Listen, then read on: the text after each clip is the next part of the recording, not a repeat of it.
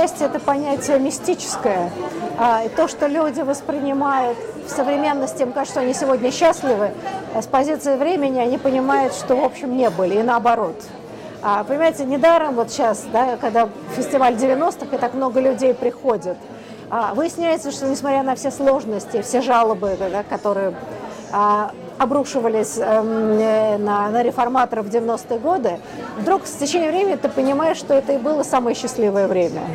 Поэтому разговор о счастье – это разговор философский. Я вообще не сторонник э, тоталитарных методов э, управления в любой области. А, честно говоря, разговор о памятниках – это действительно тоже сложный разговор. Нужно ли было сносить там, памятники Ленину? А, большой-большой вопрос, я думаю, что, может быть, и не стоило. Ведь важнее не сносить памятники, а дать людям представление об эпохе и да, о том, что это за фигура. Меня, например, больше беспокоит это строительство новых памятников, и, например, памятники Сталину, что считаю во многом безнравственно. А, возводить на пьедестал человека, убившего такого количества людей, вот это, это много говорит о той системе ценностей, которую общество навязывается. Но вообще трудный вопрос. Скажу вам честно, а, поскольку памятники – это символические вещи, и очень важно, кто их ставит. Вот знаете, когда так легко памятники сносятся, это означает, что общество не признает их своими, что они были навязаны, а не, так сказать, выстраданы обществом. И поэтому я вам скажу честно, когда, вот, так сказать, апофеоз 91 -го года, после того, как ГКЧП было посрамлено, а, ведь апофеоз был это поднятие за шею памятника Дзержинского. Фактически он был повешен. Скажем так, я вам скажу честно, это был невероятный восторг, потому что это страшная фигура карателя, которая ассоциировалась, понятно, с чем – да, видеть, как этот памятник, так сказать, да, повешен, это в некотором смысле был такой символический приговор этому режиму. Так что я бы вот этот вариант да, в этом плане да, приветствовала. Но идея крушения э, тотального, она же приводит к тому, что на это место этот пьедестал начинает ставить новых каких-то истуканов. Так что, возможно, надо было бы оставить старые памятники, предоставить их самим, правильно вписать. А вот как ставить и кому новые памятники – я думаю, что здесь бы все-таки городское сообщество и вообще общество должно было бы принимать в этом активное участие. Вы знаете, но это ведь тоже очень интересно, как какие-то традиции, они проявляются в каких-то совершенно других этапах, неосознанные. А вот сейчас мы делаем специальный номер нового литературного обозрения, а, посвященный интеллектуальному наследию рабства. То есть как рабство, исчезнув как социальный институт, продолжает воздействовать подспудно на разные стороны жизни. Но вот интересно, это же и вопрос, почему, например, буржуазия в XVIII веке не противопоставила себя помещикам, да, то есть как бы аристократии, то что она делала в Европе, да, в Западной Европе прежде всего? А потому что а, она возникала а, с петровскими реформами в отсутствие свободной рабочей силы. Все это были крепостные, да? Поэтому она могла существовать только ареста, так сказать, одворянившись. И фактически, да, используя э, наемный, не наемный труд, а крепостный, креп, крепостной. И, собственно, эти первые как бы, промышленники потом становились дворянами, фактически они становились помещиками. Вот, знаете, проблемы и современной буржуазии, она, мне кажется, коренится во многом в той же ситуации. Во-первых, буржуазия во многом все равно поражена в правах хотя вроде бы на, на словах мы поддерживаем бизнес. Система законодательства, которая мешает ей развиваться. А, я бы сказала, большое недоверие общества из советского времени вышедшее, которое не доверяет богатеям, да, вот по-прежнему. Есть много ряд вот таких обстоятельств, отношение к труду, населения и прочее, прочее, что ставит вот этот как бы новый класс а, в очень сложное положение.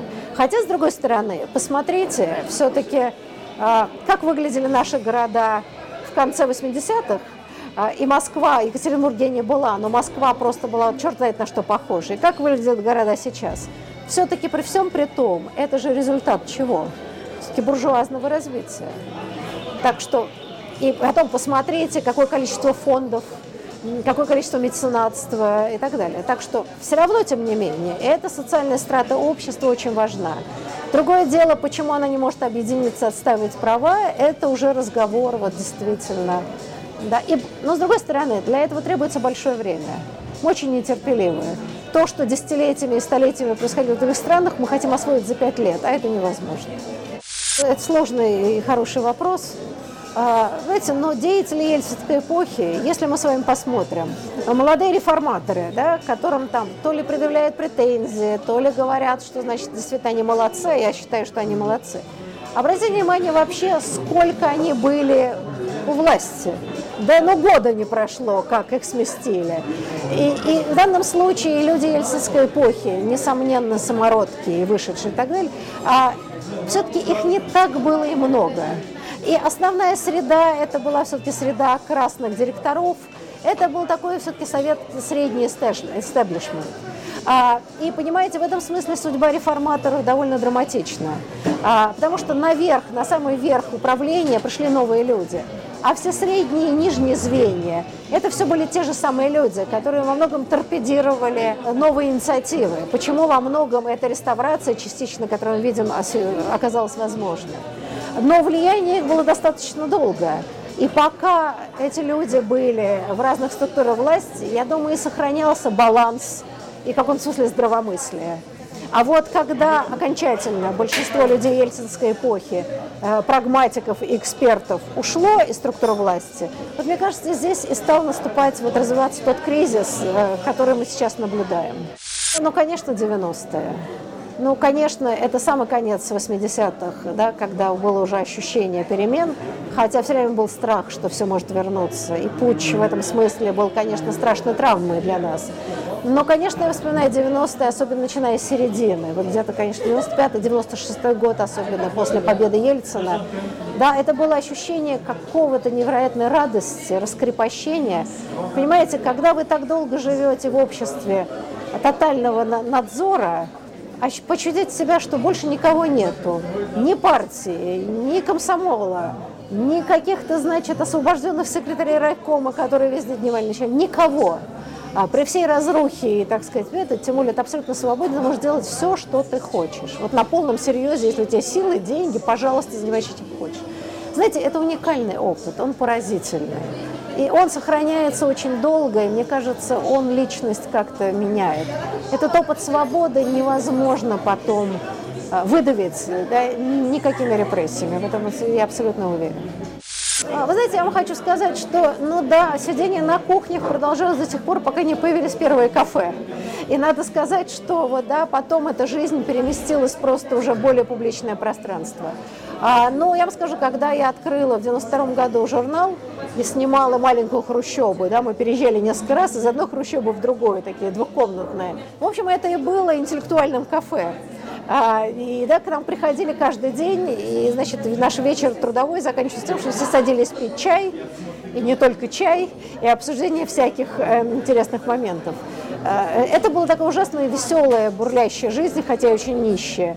И все ходили туда-сюда, потом появились первые книжные магазины, которые тоже служили такими точками место сборкам. А потом постепенно социальная такая жизнь, светская, она стала распространяться.